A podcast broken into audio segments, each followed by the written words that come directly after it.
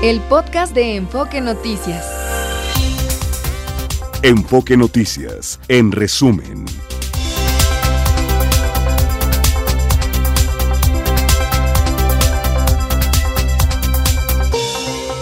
El presidente López Obrador reconoció en la mañanera que cuando el ministro Arturo Saldívar presidía la Suprema Corte, el gobierno intervenía en los casos que eran de su interés.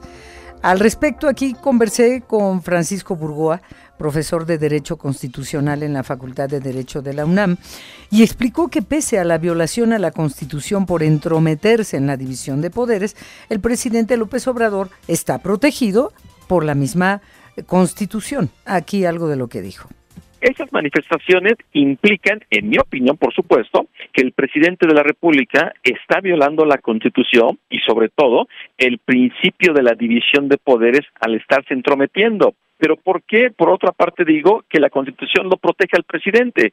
Porque resulta que el presidente de la República no es sujeto a juicio político. El presidente de la República goza de una inmunidad procesal que la podemos considerar como una impunidad constitucionalmente, no hay en estos momentos un procedimiento para fincarle una responsabilidad al presidente por haber violado la Constitución. Francisco Burgoa también destacó que el ministro en retiro Arturo Saldívar sí podría ser sujeto a juicio político o inhabilitado hasta por 20 años para ocupar cargos públicos. No sabemos dónde habrá metido la cabeza ahora el ministro Saldívar o con qué cara irá a aparecer ahora en los medios o en el equipo de campaña de Claudia Sheinbaum al que se incorporó. Pero esto fue lo que nos dijo Francisco Burgoa y la entrevista completa está en enfoquenoticias.com.mx eh, sobre este mismo asunto. Aquí lo que nos dijo sobre el ministro Saldívar. A infracciones a la propia constitución, a las leyes federales, ataques a las instituciones democráticas, ataque a la forma de gobierno republicano representativo federal, violaciones a los derechos humanos. Y hay algunos supuestos en donde se puede interpretar que el ministro Arturo Saldívar sí pudiera ser sujeto a juicio político y la Cámara de Diputados tiene que convertirse en un órgano de acusación y esto Mm. ante el Senado para que el Senado por una mayoría calificada pueda estar dictando la resolución que implica el juicio político. ¿Y cuál es la resolución? Que pueda ser destituido el servidor público, pero sí puede ser inhabilitado hasta por 20 años. En Zacatecas se registró una agresión con armas de fuego contra elementos del ejército mexicano cuando realizaban patrullajes en el municipio de Cuauhtémoc. Resultó herido un elemento militar. El Consejo Ciudadano para la Seguridad Pública y la Justicia Penal presentó el ranking de las 50 ciudades más violentas del mundo 2023, lista donde se ubicaron 16 ciudades mexicanas. Colima, encabeza la lista. Eh, y miren que de Colima no hablamos diario, pero es que de Colima son solo esas noticias, al igual que otros estados de, de la República Mexicana.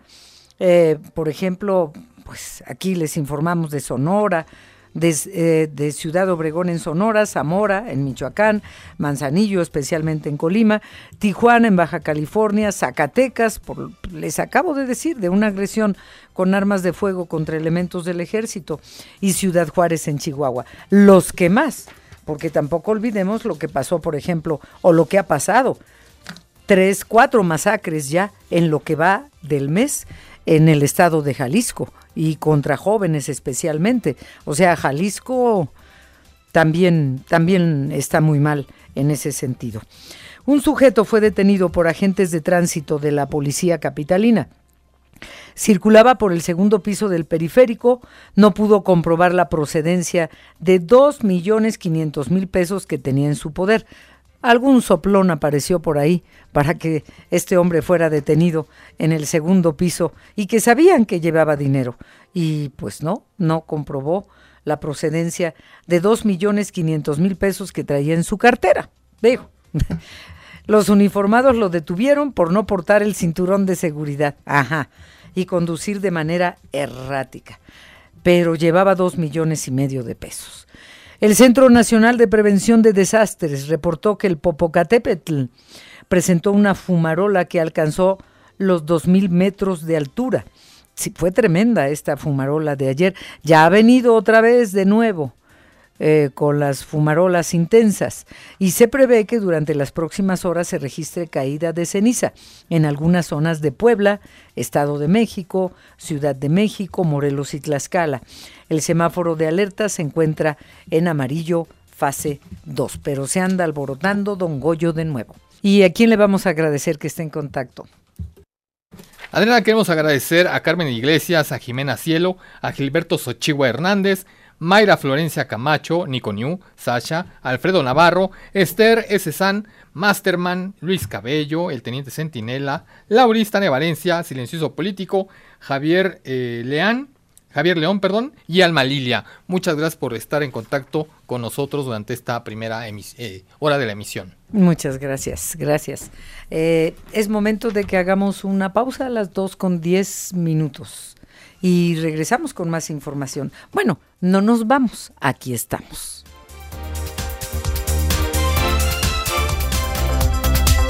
Vamos con Natalia Estrada porque los candidatos a la jefatura del gobierno capitalino le responden al jefe del gobierno, Martí Batres, por la falta de agua. Ayer decía Martí Batres, el agua está garantizada. Y no es así desde hace varias semanas en más colonias de las que de por sí ya padecían por la falta de agua. Natalia Estrada, vamos contigo, por favor. ¿Qué tal, Adriana? Un saludo para ti y el auditorio de Enfoque Noticias. El candidato de la Alianza Va por la Ciudad de México, Santiago Tabuada, rechazó que la falta de agua sea un botín político de la oposición, como lo acusara el día de ayer el jefe de gobierno Martí Batres. Y bueno, dijo que el gobierno federal y el de la Ciudad de México, pues, son ineptos para dar solución a esta problemática. Al reunirse con integrantes de la American Society, el panista incluso adelantó que el próximo lunes convocará a una conferencia de prensa donde en conjunto con expertos del tema abordarán esta problemática. Vamos a escuchar. Que le pregunte a la gente en Iztapalapa si es una fake news que cuando abre la llave no hay, no hay agua. O dos, a las escuelas que están regresando ahorita los niños porque no hay agua. O que le pregunte a la gente cómo van con las pipas. Que le pregunte a esa gente de esta ciudad que está comprando pipas, que están más caras, si es verdad una fake news. Simple y sencillamente ellos creen que, diciéndolo en la mañanera van a borrar sus ineptitudes. Y yo no se las voy a pasar bajo ninguna circunstancia. Todo lo, lo, que recibió Martí lo echó a perder. Entonces, este, pues imagínense, ¿en manos de quién? la iglesia en manos de Lutero, ¿no? Por otro lado, la candidata por Morena a la jefatura de gobierno capitalino, Clara Brugada, sostuvo que la oposición usa el tema del agua de forma política y aseguró que es mentira que la ciudadanía atraviese pues la crisis hídrica como lo han denunciado la oposición. Escuchemos. Dicen que se va a acabar el agua, que se va a secar la ciudad, ¿sí?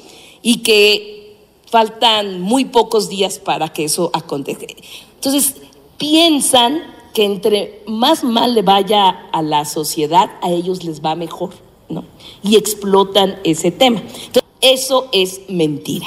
Eso es la utilización como botín político el tema del agua. Y la Ciudad de México no se va a quedar sin agua en los próximos días y decirlo del agua es un tema que lo están haciendo político y que por supuesto que tenemos claridad de lo que se tiene que hacer.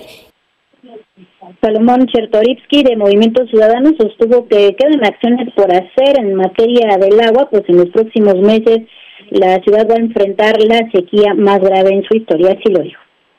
Lo que tenemos que hacer en materia de agua y hoy, ante esa falta de inversión, ante el cambio climático y ante sucesos que están pasando en los montes de Michoacán y del Estado de México que abastecen las presas del sistema Cutzamala, estamos en el momento más crítico del agua en la Ciudad de México. Los próximos meses, si no es que algunas o algunos de ustedes ya lo están viviendo en sus propios hogares, los próximos meses van a ser los meses más complejos, más difíciles.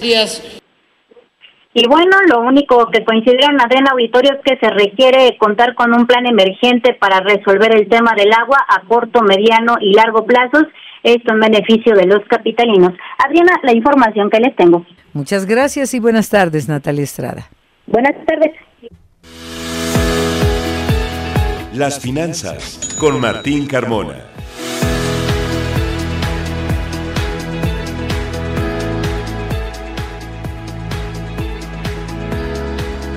Martín Carmona, vamos contigo, por favor. Vamos con información, Adriana, información que justamente tiene que ver con el New Shoring o la famosa relocalización de empresas. Ha habido foros en estos últimos días respecto a este tema, cómo incorporarlo, cómo que México se siga aprovechando este tema de la relocalización de las empresas. Justamente desde hace ya varios meses atrás se ha hablado de lo que el país tiene que ir mejorando en cuanto a seguridad jurídica, en cuanto a opciones de eh, inversión en zonas del país donde haya suficiente agua, donde haya suficiente electricidad, seguridad pública indispensable para que este tipo de negocios puedan tener éxito. Y uno de los elementos de los que poco se habla Ernesto Gloria y que por supuesto impulsarían aún más a los proveedores de estas nuevas empresas, de estas nuevas compañías que lleguen, pues es el financiamiento, ¿no? Una opción, por supuesto, los créditos que puedan encontrar con la banca de desarrollo, con la banca comercial, pero la bolsa de valores puede ser también eh, una opción muy importante para que las empresas puedan financiarse y ser proveedoras de los grandes corporativos o, ¿por qué no?, asociarse directamente con nuevas empresas. Así es que el mercado de valores se levanta la mano, Ernesto, como una opción para dar financiamiento a las nuevas compañías. Buenas tardes. Buenas tardes, Martín, y por supuesto para ello es muy importante que avance la regulación secundaria de la ley del mercado de valores. Y es que esta mañana representantes de casas de bolsa confiaron en que esta regulación secundaria del mercado, derivado de la reforma de este último, se concrete en los próximos tres a seis meses.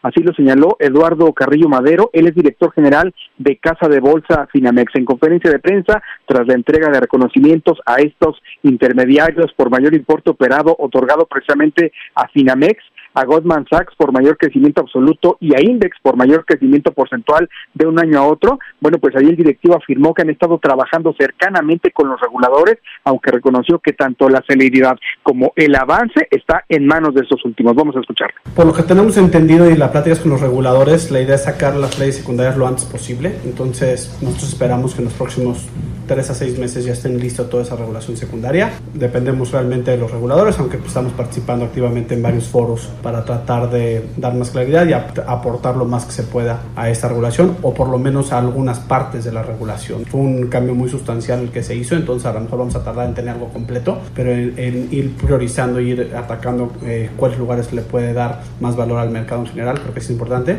Y creo que al contrario, creo que hay varias empresas que están listas están en busca de recursos y sí lo están en busca de estos recursos, así lo señaló Manuel Subervil Gaviña, él es director de Goldman Sachs Casa de Bolsa, quien dijo que para hacer más factible para los inversionistas locales esos fondos de cobertura, añadió que también, bueno, pues esta coyuntura que vive actualmente el país por el shoring podría verse beneficiada por la posibilidad de financiamiento a estas empresas. Lo señaló así.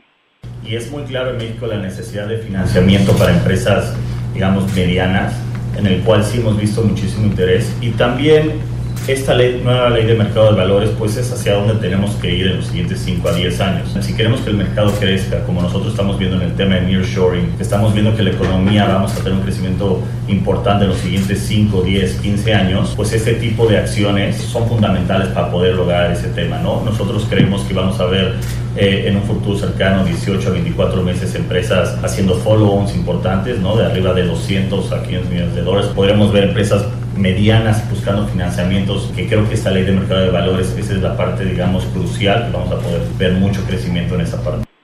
Finalmente, Martín, cuestionado Alfredo Guillén Lara, director de operaciones de la Bolsa, respecto al aumento de recursos que tendrán las AFORES por los cambios en la regulación para incrementar el ahorro, señaló que también esta es una oportunidad para aprovechar esos recursos y que financien proyectos en nuestro país con el dinero de los propios mexicanos. Pues así, Martín, la expectativa que se ve en los mercados respecto al insuring y también las esperanzas en esta ley secundaria de la Ley General del Mercado de Valores, Exactamente, pues ojalá que se resuelva pronto esta ley justamente para dar mayor certidumbre, garantía y facilidad para que más empresas ingresen a los mercados de valores. Ahora tenemos dos bolsas en el país y en la medida que más empresas acudan a obtener financiamiento, será mucho mejor para todos, Ernesto. Ayer el propio titular de la CNBB, eh, Jesús de la Fuente, señalaba que ya están trabajando en esta ley y sí, sin duda es importante, Martín, para que sobre todo las empresas medianas y las pequeñas puedan tener acceso a un tipo distinto de financiamiento y también aumentar el número de inversores. Ese es el tema. Gracias, Ernesto.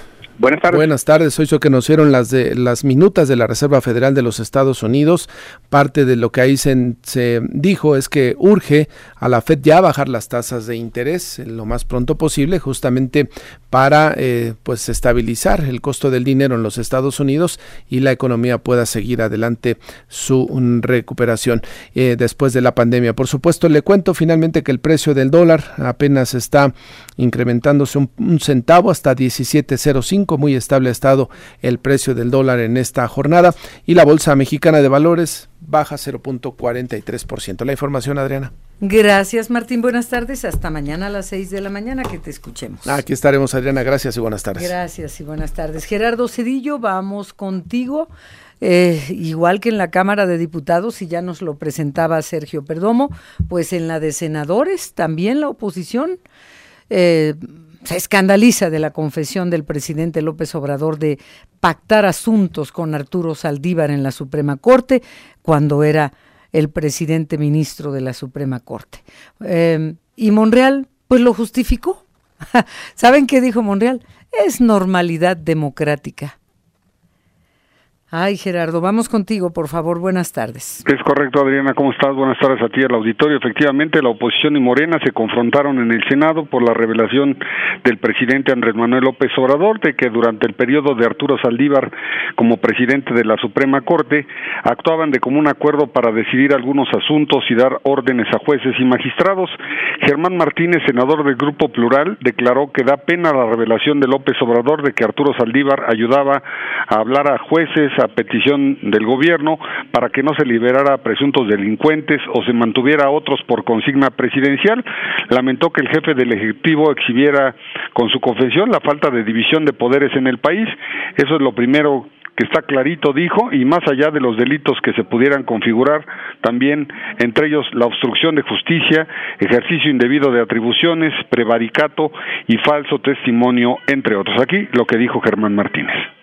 Los jueces en este país deben ser autónomos, los magistrados deben ser autónomos y la Corte revisarle la tarea a los jueces y a los magistrados. Para eso sirve la Corte. Eh, los jueces y las juezas, los magistrados y las magistradas de este país del Poder Judicial no son empleados de Norma Piña y menos de López Obrador. Los jueces están no para seguir instrucciones como si fuera una fábrica, están para dictar sentencias con base no en instrucciones y consignas. Yo no quiero vivir en un país donde los jueces actúan por consigna. El presidente acaba de confesar en la mañana que mientras estuvo Saldívar los jueces actuaban por consigna. Bueno, pues ahí lo que dice la panista Kenia López dijo que con sus declaraciones López Obrador aceptó la influencia que ejercía sobre el presidente del máximo tribunal del país. Señaló que además de ser ilegal es totalmente inmoral esta confesión. Aquí lo que dijo. La posición cínica de López Obrador hoy aceptando que el ministro Saldívar era influenciado, tomaba decisiones por mandato de Palacio Nacional, demuestra cómo a López Obrador no le interesan los contrapesos ni el Poder Judicial. Lo que López Obrador quiere es controlar, además del Poder Ejecutivo, al Poder Judicial. Tener ministros a modo, tener jueces a modo, tener un Poder Judicial por consigna, a favor del presidente de la República es lo peor que le, que le puede pasar al país. Y bueno, pues Germán Martínez desestimó que con las mayorías cómplices agachonas y pinchurrientas, así dijo de Morena, difícilmente podrían fincarse responsabilidades administrativas o penales al expresidente de la Corte.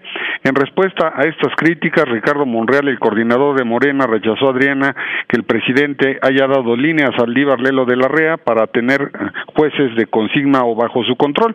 Justificó que a través de la historia ha existido una relación de coordinación entre los poderes, siempre y y esto pues no es novedoso, dijo que esto ha sucedido y que es parte de la normalidad democrática. Aquí lo que dijo Monreal. Yo creo que el presidente estableció una relación de coordinación con el Poder Judicial. Eso es lo que puedo decir. Y existe, ¿eh? Todos los presidentes de la República, sin excepción, han tenido mucha cercanía, poca cercanía, pero sí han tenido cercanía con los eh, presidentes de la Corte y con los ministros de la Corte. Eso es natural y eso se inscribe en esa relación institucional de colaboración de poderes. Y ya finalmente, Adriana, comentarte que senadores de oposición condenaron que Arturo Saldívar acusara presiones de Felipe Calderón, pero no haya denunciado las instrucciones que recibía desde Palacio Nacional de parte de López Obrador. El reporte que te tengo, Adriana. Así es. Así es. Gracias, Gerardo Cedillo, y buenas tardes. Buenas tardes. Son las 2 con 29 minutos y es momento de hacer una pausa. Estamos en la segunda edición de Enfoque Noticias. Nos queda media hora.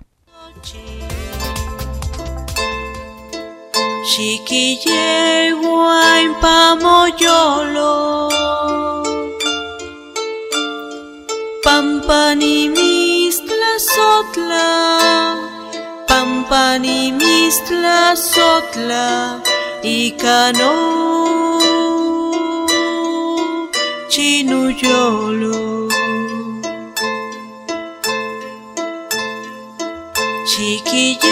Chiquille Buen Sochi Chiquille Buen Día Internacional de la Lengua Materna. ¿Por qué se conmemora el 21 de febrero?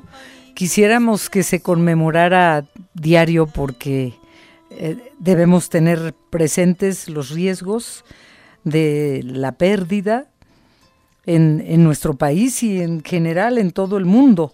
Y más, como les decía al inicio de esta segunda edición de Enfoque, en un país tan rico multiculturalmente hablando como México. Eh, quiero presentarles a la maestra Almandina Cárdenas de, Cárdenas de May. Ella es coordinadora general de políticas lingüistas, lingüísticas, perdón, del Instituto Nacional de Lenguas Indígena, Indígenas. Ella es maestra en lingüística indoamericana. Hola maestra, buenas tardes. ¿Qué tal, Adriana? Mucho gusto, buenas tardes. Buenas tardes. Pues eh, es momento de tener presente todo lo que nos vas a, aportar el día de hoy, por favor, en nuestro país, el náhuatl, que hay varios náhuatl, eh, maya, el celtal, el mixteco, el, zapoteco, ¿cuántas más, cuántas lenguas más hay en México? ¿Cuántas? Mira, eh, se calcula que en México hay 68 lenguas indígenas que corresponden a los pueblos indígenas que habitan en México. Sin embargo, estas lenguas pueden tener una gran eh, variación y algunas tienen una variación tan grande que pueden ser más lenguas. Eh, por ejemplo, el pueblo mixteco tiene muchas variantes que son muy diferentes entre sí, pero eh, en los números que manejamos son 68 lenguas. Mm, en, a nivel a nivel nacional, igual que el náhuatl, ¿no? Hay variaciones dentro del, de, la misma forma de expresarse con la lengua náhuatl. Así es, es correcto. Sí, hay varias variantes del náhuatl en diferentes regiones del país. Y el náhuatl tiene una particularidad y es que no son tan tan distintas, entonces no es tan difícil que se puedan entender un hablante de náhuatl de Guerrero con uno de Morelos, de Puebla, etcétera. Eh, me faltaba el totonaco, el en Veracruz, por ejemplo, ¿no? El maya, pues entendemos claramente dónde. Eh, ¿Por qué están en riesgo de desaparecer? ¿Cuántas y de qué zonas específicamente, maestra Almandina, por favor? Sí, pues mira, en general, en realidad todas las lenguas indígenas en México están amenazadas. Y esto se debe a que están en una relación de subordinación frente al español. Por mucho tiempo, por, por décadas, por dos siglos podríamos decir, eh, las, eh, las políticas lingüísticas de nuestro país han sido de homogeneidad lingüística poniendo al español como la única lengua para eh, el ámbito público, para la educación, para los medios de comunicación, etcétera. Y las lenguas indígenas pues quedaron fueron quedando relegadas. Esto es lo que ha provocado que vayan cayendo en desuso, eh, además, por, por supuesto, de la vivencia de discriminación, de exclusión que han vivido los pueblos indígenas. eh, dentro de esta situación de amenaza, algunas lenguas están en muy alto riesgo. ¿Cómo Es cuáles? decir, por ejemplo, tenemos el ayapaneco en Veracruz, que tiene Ayapaneco. ayapaneco. Solamente tiene eh, un, un número muy, muy pequeñito, como unos cinco personas hablantes, pero las personas que hablaban de manera más fluida la lengua, eh, justo el- los dos últimos hablantes fallecieron en los últimos dos años. Eh, tenemos una lenguas como el izcateco en Oaxaca, que también tiene una decena de hablantes, pero solamente unas cuatro personas la hablan de manera eh, con total competencia. El resto son pues eh, de, de generaciones más jóvenes que están haciendo el esfuerzo de, de aprenderlas, de hablarlas, pero pues no tienen la misma capacidad comunicativa. Si se pudieran escribir, eh, eh, ¿no estarían en riesgo? Pues mm, mira, una lengua está en riesgo cuando no la usan sus hablantes. Eh, por ejemplo, el latín está, se escribe, se conoce, se estudia, pero nadie lo habla como lengua propia. pues en ese sentido, el latín es una lengua muerta. Eh, las lenguas indígenas. Perdón, mm, pero, pero existe y está escrito, pero en el caso de nuestras lenguas indígenas, ¿qué? Así es, pues algunas sí, digamos, todas las lenguas se pueden escribir y todas tienen ya procesos de, de escrituración, las que no lo tenían previamente, y también hay documentación lingüística de las lenguas, pero el que estén escritas no garantiza pues que se usen, que se transmitan, y eso es lo que realmente habla de la vitalidad de una lengua. Claro. Y en nuestro país, pues ya está el panorama eh, así ubicado, porque también muchos indígenas dejan sus comunidades para irse a las ciudades donde van olvidando su lengua y tienen que aprender a hablar español, muchos de ellos, ¿no? Sí, y esa es justamente una de las luchas eh, que hay en este momento, la búsqueda de que el ser, el vivir en una ciudad, el moverse de su lugar de origen, no les represente tener que abandonar su lengua y tampoco su identidad, ¿no? Eh, en las ciudades hay muchos hablantes de lenguas indígenas que están organizados, que, que buscan la manera de seguir manteniendo su lengua, enseñándosela a los niños, pero ciertamente se enfrentan a condiciones difíciles. Cuando, cuando hablamos de estas lenguas eh, que, que están antes de, lo que estamos hablando ahora, del, del español, eh, pensamos en, en cómo evitar que, que desaparezcan porque forma parte de nuestra esencia, de nuestra historia. Eh, sé que algunos libros de texto ya están en lenguas maternas. Esto puede apoyar el aprendizaje, eh, la alfabetización y que no se olviden. Sería necesario entonces eh, difundir más libros en lenguas maternas en estas 68 lenguas en México. ¿Sería posible eso, maestra Almandina Cárdenas? Sí, por supuesto, y efectivamente existen esfuerzos. Eh, recientemente se han publicado eh, bastantes materiales educativos en lenguas indígenas. De hecho, hoy se están presentando algunos de ellos en la Secretaría de Educación Pública. Y eh, anteriormente también ha- han habido esos esfuerzos. Eh, sin embargo, es necesario fortalecerlos a partir eh, de manera relevante de este proceso de generación de normas de escritura, porque hay lenguas que se han escrito incluso desde la colonia, pero con alfabetos distintos, digamos cada cada escritor lo escribe un poco como como lo entiende Eh, también hay tradiciones de escritura diferentes para una misma lengua, es el, es el caso del náhuatl, por ejemplo. Entonces es importante tener un sistema de escritura homogéneo para cada una de ellas para poderlas utilizar en, el, en materiales educativos sobre todo. Ahora, ¿es inevitable que las lenguas desaparezcan? Porque tampoco el español que estamos hablando ahorita se habla, era el español de hace 500 años, por ejemplo. Claro, ninguna lengua es estática. Todas las lenguas se van transformando, se van modificando, dependiendo de sus nuevas condiciones, dependiendo del contacto con otras lenguas. Por ejemplo, el español actual que hablamos en México tiene una enorme influencia de lenguas indígenas, ¿no? Mm, Eh, sí, mucho, tenemos mucho. muchísimas. No solo del muchísimas árabe que estuvieron 800 años en España, aunque Así también es. hablamos diferentes, eh, nos, em, nos comunicamos diferente en, en, en Guatemala o en, o en eh, Colombia o en Chile, hablando el mismo idioma español que en México, por ejemplo. Hay cosas que no nos entendemos cuando hablamos el mismo idioma. Es, eh, así es, es- tiene toda la razón. Eh, todas las lenguas tienen ese tipo de variaciones que, pues sí, sí son, son locales, son geográficas, y entonces las lenguas cambian en el espacio y cambian en el tiempo. Y las lenguas indígenas, claro, también han ido transformándose, han ido incorporando términos del español, han ido eh, adaptándose a nuevas condiciones. Eh, y no, por supuesto que no están destinadas a desaparecer. De hecho, por eso es que se celebra el Día Internacional de la Lengua Materna el 21 de febrero para hacer conciencia sobre la importancia de mantener estas lenguas, de hacer, de generar las condiciones para que eh, la- los pueblos indígenas puedan seguir hablándolas, que se respeten sus derechos lingüísticos, ¿no? Como el derecho a la educación en su propia lengua, el derecho a, al acceso a la salud en su propia lengua, al acceso a la, a la educación para que no se tengan que desarraigar o a un trabajo digno también.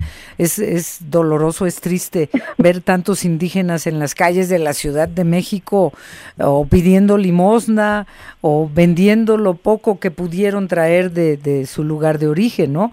Sí, sí, sí, es muy, muy complejo todo esto, maestra. ¿Algo que quiera agregar en este Día Internacional de la Lengua Materna? Y digo internacional, estamos hablando solo de, nosotros, de México, pero esto tiene que ver con una iniciativa en la, en la India, ¿no? Eh, se propuso en la conferencia de la UNESCO. Eh, ¿Nos quiere aportar algo más sobre esto, por favor? Sí, por supuesto. Eh, efectivamente, es el diseño internacional de las lenguas indígenas, de la lengua materna, perdón. A ver, ya me confundí. El Día Internacional de la Lengua Materna. Materna. Pero eh, se celebra en todo el mundo y actualmente estamos en el diseño internacional de las lenguas indígenas. Y eso es a Lenguas. partir de un reconocimiento de la situación de riesgo en la que están miles de lenguas en todo el mundo. Lenguas como las lenguas originarias de México, eh, que han estado subordinadas a otras lenguas en, en otras partes del mundo, en todos los países, de hecho. Eh, entonces, eh, com- compartirles que el día de hoy el Instituto Nacional de Lenguas Indígenas celebra o conmemora el Día Internacional de la Lengua Materna como eh, poniendo en- el énfasis en la importancia de el multilingüismo, de la diversidad lingüística, eh, de la riqueza que representa la diversidad lingüística, no solo para quienes hablan su lengua y que tienen el derecho de, de conservarla, sino para la sociedad en general, porque la sociedad se enriquece con estas lenguas, con su manera de ver el mundo, de enfrentarlo, de resolver problemas que están codificados en su propia lengua. Y pues finalmente compartirles que el día de hoy el Instituto Nacional de Lenguas Indígenas eh, conmemora este día con un evento en donde estamos eh, trabajando con instituciones eh, del Poder Judicial y eh, académicas, organizaciones indígenas, sobre la garantía del derecho al intérprete para el acceso a la justicia. Es uno, una de las maneras como se fortalece eh, la, el uso de las lenguas indígenas, garantizando los derechos de sus hablantes. Qué interesante escucharla y le agradecemos su tiempo, maestra Almandina Cárdenas de May, coordinadora general de políticas lingüísticas del Instituto Nacional de Lenguas Indígenas. Muchas Al gracias. contrario, muchas gracias por el espacio. Al contrario, gracias a usted. Y tú nos tienes un dato bien interesante a propósito, Gastón, de lo que decía la maestra Almandina sobre tantas eh, palabras de origen de, de varias de las lenguas de nuestro país sí. que se incorporan y se reconocen ya en el idioma español. Así es, digo, pese a estar condenadas a la extinción, muchas palabras han, hemos, pues, han- se han- en, en este matrimonio de lo indígena con lo español, pues el resultado, hablamos un español en el cual más de 4.000 palabras son de origen náhuatl y siguen presentes como aguacate, petate, chocolate, xochimilco, mixcuac, Tlatelolco, Querétaro, Chapultepec, Jalapa, Aztlán, Guanajuato, Ecatepec, Tula y Chalco. Pero muchos de estos indigenismos ya están registrados en lo que es el diccionario de la Real Academia, Española y los hace como canoa, huracán, aguacate, caníbal, tequila, enequén, marca, iguana, Maraca. ah, maraca, perdón, Maraca. iguana, sabana, guacamayo, jícara, cacique, manatí, Ah. petate, jaguar, caimán, tapir, maíz, colibrí, tomate, caoba, butaca, chocolate, cacahuate, loro, tiburón y papaya. Sí. Eh, bueno, la palabra chocolate la tuvieron que incorporar en todo el mundo a raíz Exacto. del cacao que se llevaron de, de América a Europa. Pero originalmente en náhuatl era chocolatl, ¿no? Choco- cho- con X, chocolate. Con. X, sí, sí. Qué interesante todo Sí, claro, esto. y es lo que hace que nuestro español mexicano eh, sea el que se diferencie por el gran uso de, de palabras de origen indígena. El jitomate. Tomate, jitomate son palabras de Sí, aquí. también. No, y- Papalote. es mariposa. Exactamente, papalotl. Papalotl, mariposa. Bueno, pues dejamos este tema porque eh, va a llevarse a cabo el tercer censo nacional del jaguar. Eh, hay contabilizados 1800. Está en peligro de extinción el jaguar. Vamos contigo, Ricardo Trejo. Buenas tardes. Adriana, auditorio de Enfoque Noticias, buenas tardes. Como lo comenta, se realizará el tercer censo nacional del jaguar entre los meses de marzo y junio próximos para calcular el número de ejemplares y el estado actual de conservación de la población de esta especie en peligro de extinción. Los conteos anteriores realizados en 2010 y 2018 arrojaron un total de 4.000 y 4.800 jaguares respectivamente, por lo que se espera que este año haya una mayor cantidad de individuos de acuerdo a los resultados que se darán a conocer en el mes de agosto. Así en conferencia de prensa, Gerardo Ceballos, quien es investigador del Instituto de Ecología de la UNAM y presidente de la Alianza Nacional para la Conservación del Jaguar, reveló que para el censo 2024 se van a monitorear entre 29 y 32 sitios dentro y fuera de áreas naturales protegidas, incluidos los lugares que fueron elegidos en años anteriores. Escuchemos. El- los resultados del censo de 2010 indicaron que había 4.000 jaguares.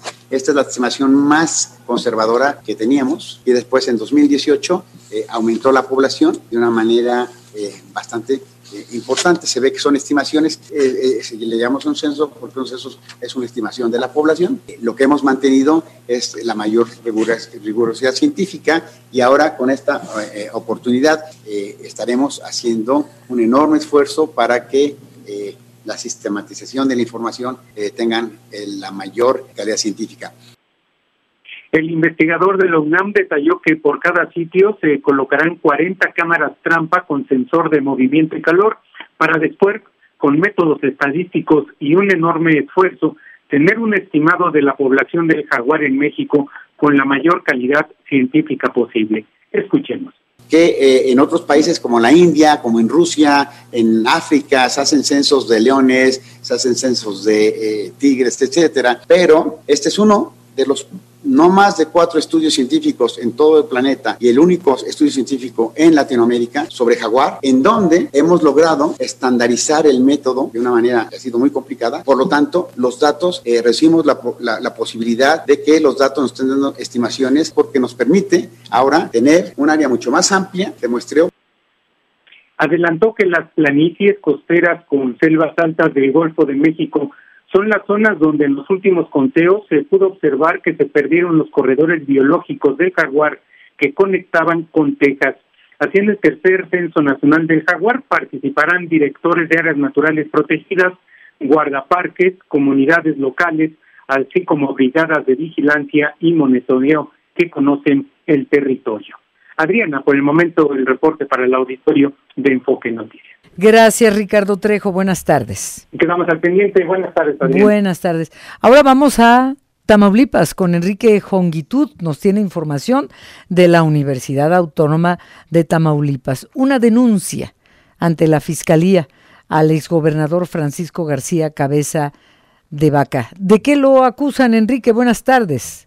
Adriana, buenas tardes. Eh, te comento que precisamente la Universidad Autónoma de Tamaulipas, que es la universidad más grande aquí en el estado, eh, nos ha comentado que se denunció ante la Fiscalía General de Justicia al exgobernador por un presunto desfalco de 500 millones de pesos.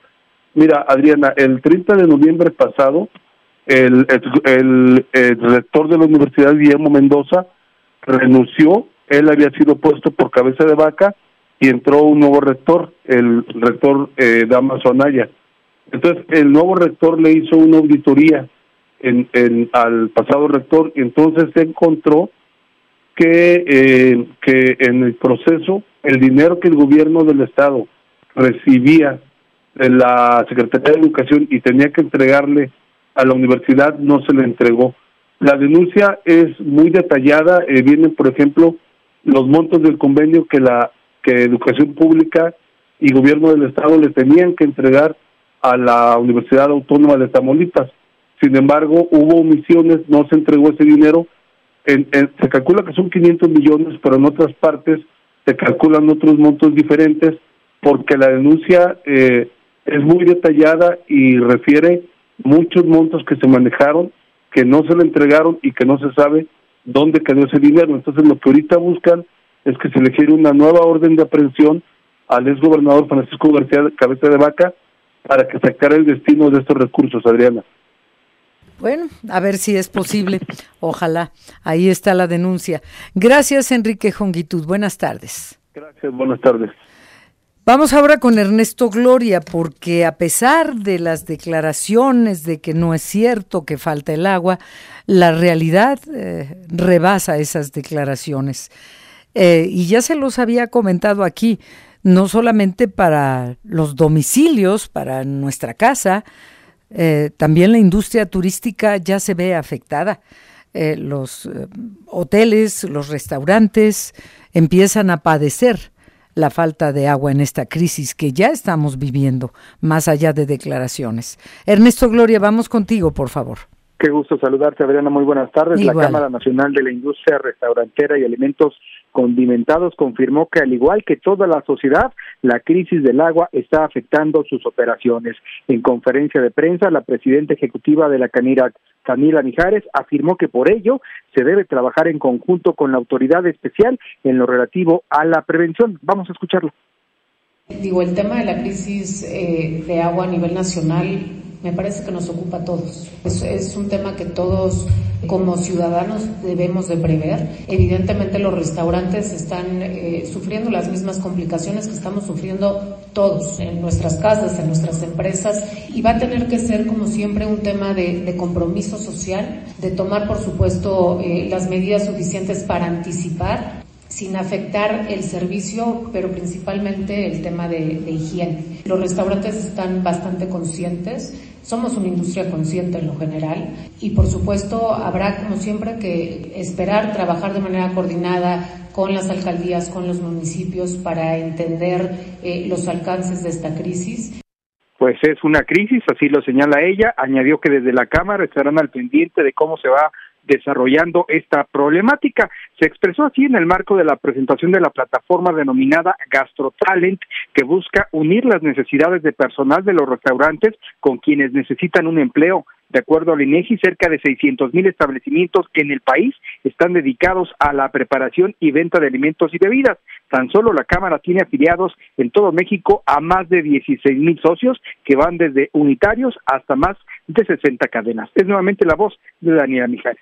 Por supuesto que significa un beneficio importantísimo. Es difícil saber las vacantes, pero sabemos que es un problema. No hay un solo día que no veamos eh, solicitudes en todos los puestos, desde operativos hasta en los temas administrativos eh, y de dirección de restaurantes. Lo importante es que hoy por hoy se tiene ya esta herramienta que tenemos ya candidatos, la idea es que se suban a Gastrotalent, que, que encuentren, que, eh, que mitiguen el costo que requiere la, eh, el proceso de reclutamiento.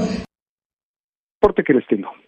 Muchas gracias, Ernesto Gloria. Gracias y buenas tardes. Buenas tardes. ¿Qué nos dice Erika Duarte a propósito de esto que acabamos de escuchar con Ernesto de la crisis de agua que ya afecta también a restaurantes? Pues Erika Duarte afirma que no es cierto que el agua esté garantizada en la Ciudad de México. Ella dice, vivo en la colonia Álamos y desde que vivo ahí nunca nos habíamos quedado sin agua como ocurrió hoy. Ni siquiera cuando se habían hecho cortes de hasta tres o cuatro días por Mm. obras de mantenimiento. Hoy no tienen agua, Adriana. En la colonia Sí, Álamos no, no. es Benito Juárez, aquí en la Ciudad de México. Sí, de, por más que eh, con autoridad y energía declaren lo contrario, la realidad rebasa estas declaraciones, Erika, tienes toda la razón. Y miren lo que acabamos de escuchar, los restauranteros, los hoteles, ¿qué va a ser de muchos negocios? Eh, los eh, gimnasios, por ejemplo. Mucha gente va a los gimnasios y después del gimnasio se baña bañas, en él y luego ya se va a trabajar. O, o es la salvación si no hay agua en casa, ¿sí? Pues sí. Pero si no hay agua tampoco en los gimnasios o en los hoteles. Ups. No, no, no, no, no. La, la afectación eh, eh, pinta para, para ser más que importante. Eh, ya lo estamos sintiendo. Y pues, según las cuentas de la pro- propia CONAGUA, Comisión Nacional del Agua, eh, nos quedan 100 días. Tenemos agua para 100 días. Después, como decimos popularmente, pero en serio, que Dios nos agarre confesados. Porque sin agua, nada. Ojalá que no. Ni vida, ni nada. Sí, no, no. Sí, empezaron los recortes y la realidad les habrá superado a las declaraciones, pero ojalá este- en ese momento no llegue. Adriana, también queremos agradecer a los que han estado en contacto con nosotros, como Luisa Elena Álvarez, Denise González Orduña, Ana Lilia Morales Peña, Isabel Terrera, Guillermo Marger, Erika Duarte, Luis Enrique Morales y G. Rivera Ocampo. Muchas, gracias. muchas, muchas gracias a todos. Despídete, Gastón, por favor. Hasta mañana, excelente tarde y eh, tarde soleada aquí en el poniente de la Ciudad de México. Muy Calorcito. soleada. También me despido yo, soy Adriana Pérez Cañedo. Muchas gracias. Hasta mañana a la una en punto. El podcast de Enfoque Noticias.